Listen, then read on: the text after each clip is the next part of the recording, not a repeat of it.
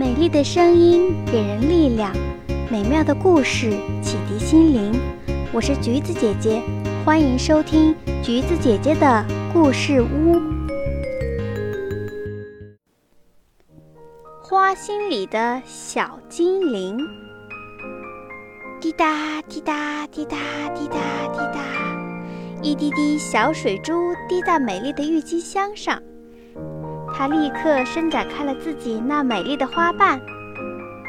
这时，花心微微地动了动，从里面飞出来一只小精灵，抖抖翅膀飞走了。一只小蝴蝶飞到了这朵郁金香上。哇，多么晶莹的露水呀！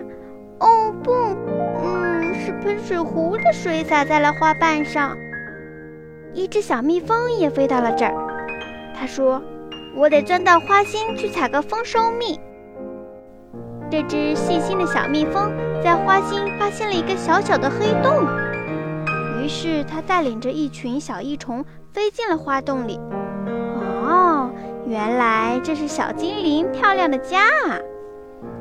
小精灵一直飞在花园里撒种子，它想让大家知道它的存在，有困难的人可以向它求助。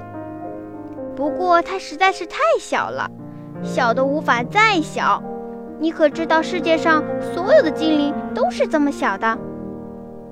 小蜜蜂在小精灵的家里留下了痕迹，是一丢丢的蜂蜜。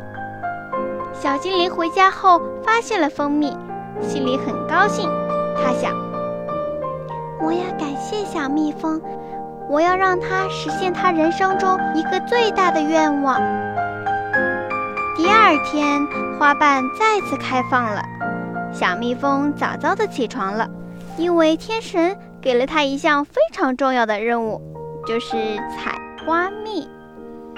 小蜜蜂还要给小精灵再送一些甘甜的花蜜呢。小精灵并没有把那些蜂蜜全部喝掉，而是用小磨机把剩下的蜂蜜磨进了花种子，再用小盒子盛着花种撒满地。那小盒子可不是一般的盒子，那是一个魔力盒，让花种子掉下去就发芽。它们开出的花可不是一般的花，而是宝石花。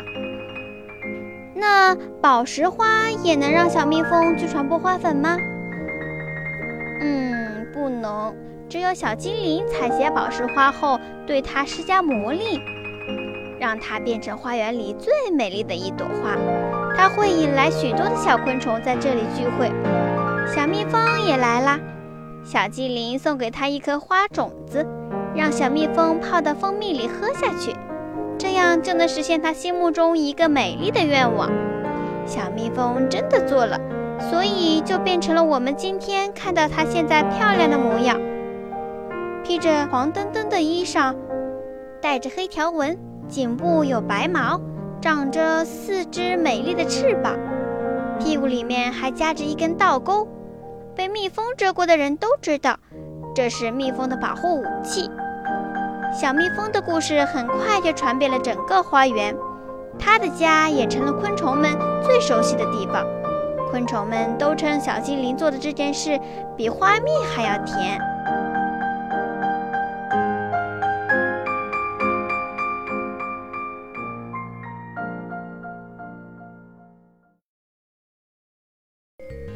好啦，亲爱的小朋友们，故事讲完了。喜欢橘子姐姐讲故事，记得点赞、订阅和分享哦。有想对我说的话，欢迎在评论区留言哦。